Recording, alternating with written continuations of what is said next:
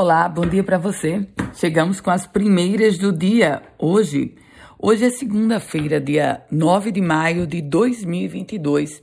Começo trazendo informações sobre o impacto do novo piso da enfermagem para o estado potiguar.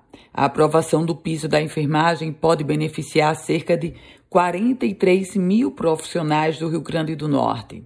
Minha gente, esse número corresponde aos registros ativos do Conselho Regional de Enfermagem Potiguar. Lembrando a você que o piso salarial da enfermagem passou para R$ 4.750, uma remuneração mínima para enfermeiros. 70% desse valor, ou seja, R$ 3.325 é, vai ser destinado a técnicos e 50% para assistentes, ou seja, assistentes de enfermagem e parteiras terão um salário mínimo de R$ 2.375. Falando sobre esporte, em um jogo disputadíssimo, o ABC venceu o Volta Redonda e assim é vice-líder da Série C. O ABC venceu o Volta, Volta Redonda por 1 a 0 com o gol do estreante Alisson. A gente fala agora sobre a briga de um diretor de hospital com o pai de um paciente. Foi isso que aconteceu no Hospital Rio Grande. O diretor Luiz Roberto Fonseca se envolveu em um tumulto, aliás, em uma briga mesmo, na sala de urgência pediátrica do Hospital Rio Grande.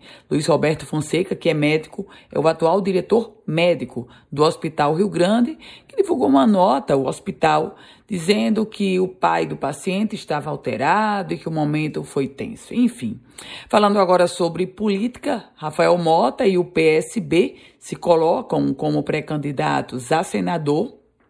Aliás, como pré-candidato a senador é o deputado federal Rafael Mota e, aliás, Rafael Mota que esteve no evento de lançamento do ex-presidente Lula como candidato a presidente da República. O final de semana foi marcado também por um incêndio que atingiu uma loja de peças de carro e destruiu um veículo que estava no local. Esse acidente aconteceu lá no município de Nova Cruz, região agreste. E os postos de Natal já começam a mostrar os preços dos combustíveis com duas casas decimais. Antes, isso acontecia com três casas decimais.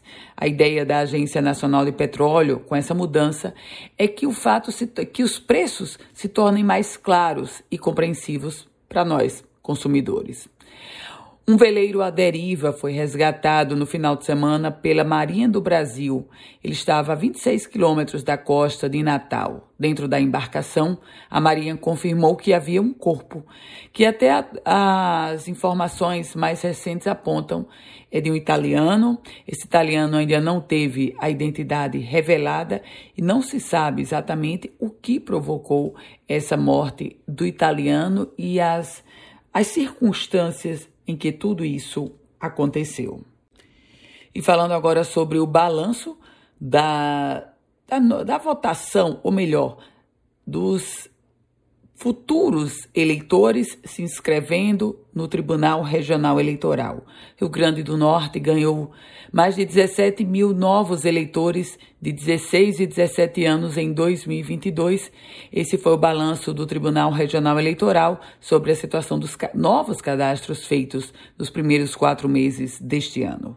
Com as primeiras notícias do dia, Ana Ruth Dantas. A você, um ótimo e produtivo dia, boa semana. Quer compartilhar esse boletim? Fique à vontade. Quer começar a receber esse boletim? Simples. Manda uma mensagem para o meu WhatsApp. É o 987 16 8787.